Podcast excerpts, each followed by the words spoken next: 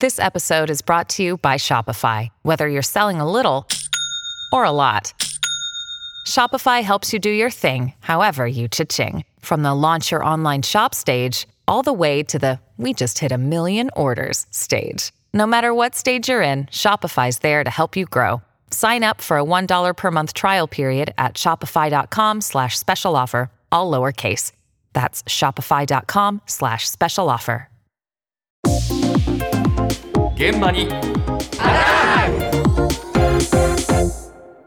朝の担当は田中ひとみさんですおはようございます。おはようございますえー元日に起きた能登半島の大地震。現地では不安な日々が続いていますが、今日は最大震度5強を観測した富山県の方にお話を伺いました。えー富山県氷見市、津波警報も発令された氷見市にお住まいのフリーアナウンサー、青木恵美子さんに、まずは1日の午後4時、揺れを感じた当時の様子をお聞きしました。地震が起きた時は海岸から1キロくらい離れた自宅のアパートにいました。最初小さな揺れだったので、ああ、地震か大したことないのかなと思ってたら、だんだん揺れが大きくなってきて、ガタガタガタガタってこう、机がこう左右に動くぐらいに大きな揺れになって、で、もう慌ててもう車の鍵を探して、なかなかこう気が動転してて見つからないんですけど探して、で、車に乗って、海岸から1.5キロくらいの高台にある体育館に向かって車で避難しました。小さい赤ちゃん抱えて、とりあえず粉ミルクと哺乳瓶と持って、掴んで、もう車に乗せたっていう感じですね。ブーンブーンってこう、携帯のアラームがずっと鳴ってて、あ、どうしようどうしようっていう気持ちになって、動かなくて手とか足とかが思うように、何も普通、いつも通りできないっていう感じです。緊迫してますねそうですね。この方は、えー氷見市内のアパートで、夫と赤ちゃんと3人で過ごしていたそうです。でそんな中で、これまで体験したことのない揺れを感じて、ですぐに津波警報が鳴ったということなんですが、あの、気がやっぱり動転していて、当時のことを詳しく覚えていないというふうにも話していたんですが、とりあえず赤ちゃんの哺乳瓶と最低限の防災リュックを持って、上着も着ずに車に飛び乗ったということでした。そして向かったのが海岸から1.5キロ離れた高台だったんですけれども、この高台に向かうまでの心境はどうだったのか、再び青木さんにお聞きしました。唯一こう、あの、町から近い高台っていうのが、その体育館とか、氷見高校、地元の高校があるところで、で、みんなそこに一斉に車で向かって行ったっていう感じですね、町のみんなが。で、やっぱりみんなそこに行くもんだから、みるみるうちに駐車場が埋まっていって、道もずっと渋滞してて、津波が来て波に飲まれちゃうんじゃないかって、こう、焦りと不安と、で、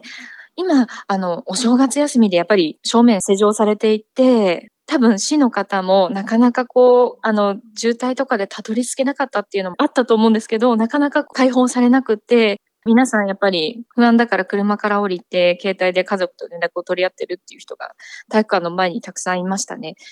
向かったところで避難所が閉まっていた、そうなんですよ。へーだいたい2時間ぐらい待ったっていうお話なんですけれどもうん、今回青木さんたちが向かったのは、津波避難場所にも指定されている氷見市ふれあいスポーツセンターという市の施設になります。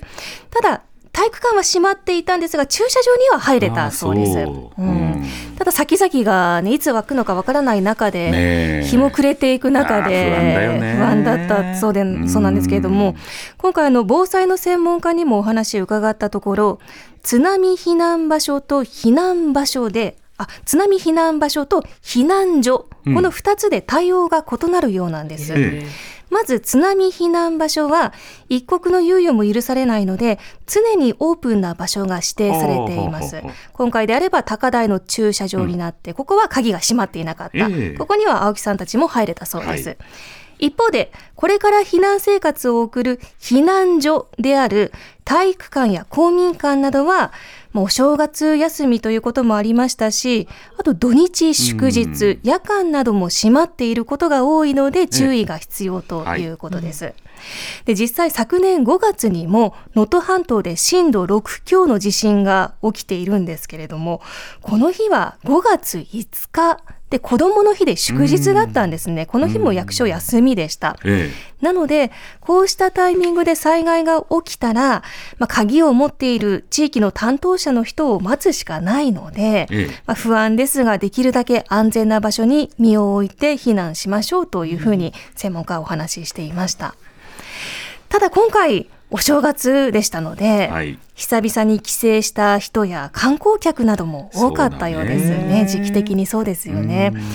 ということで今後慣れない土地で災害にあったらどうすればいいのか。はい最後に備え防災アドバイザーの高荷智也さんに伺いました。国土交通省が提供をしている重ねるハザードマップという名前のウェブサイトがございます。でこの重ねるハザードマップは誰でもスマートフォン、パソコンなどから登録不要、無料で使うことができる日本全国のハザードマップを見られる地図サイトになっていますので、今自分がいる場所の周りでどんな災害が起こるのか、そしてその災害が起きた時の避難場所はどこなのかというものが載っています。普段行かない場所にお出かけをされた時には、重ねるハザードマップをとりあえず立ち上げて、自分が今日宿泊するホテルの周りで津波が来るのか、土砂災害が起こるのか、洪水が起こるのか調べていただいて、危ない色がついている時には念のために避難場所を地図上でチェックをしておいていただくというのを癖にしていただくのが、まあ、一つおすすめの対策ではございますね。重なるハザードマップ。はい、うん。インターネットで重ねるハザードマップと調べていただくと、ええ。ー Google マップのように拡大縮小ができる日本地図のサイトが出てきます。えはい。で災害の種類ごとにどれぐらい危険な地域なのか、色で塗り分けられていますので、はいはいはいはいもう慣れない土地に着いたら、このサイトを開く癖をつけておいてくださいとおっしゃっていました。確かに旅行の時って災害が起きるかもしれないって考えますかね。ね。私少なくとも考はい。えてなかったんですけれど、今重ねるハザードマップパソコンで開いてみても、災害種別で選択で土砂災害とか洪水とかって、今とりあえず自分が山梨県の甲府の先ぐらいに旅行に行ったらと思ってひょっと開いてみたんですが、はい。土砂災害を押すと山のあたりは確かに急傾斜地の崩壊などがあり得るリスクが色で分かれている、ね。なるほどこれならば自分が慣れない年でもこういうことが起こりうるというのは分かりますね。わかりますね。黄色とかオレンジとか赤などの色で塗り分けられていますので。ですので、そうした、まあ、土地勘のない。場所なので、このサイトを参考にしておくことと、そうですね。あと、少なくとも、うん。あの宿泊先、はい。ホテルに泊まる際は、うん自分のホテルの部屋のドアを開けて、右に逃げればいいのか、ええ左に逃げればいいのかっていうことだけでも把握しておくだけで、ええ。まあ、緊急時の心持ちが違ってくるというふうにもお話ししていました。今回のような大地震、いつどこで起きるか分かりませんからね、はい。自分で癖をつけておくこと、イメージをしておきやすい癖をつけること、はい。これは大事ですね。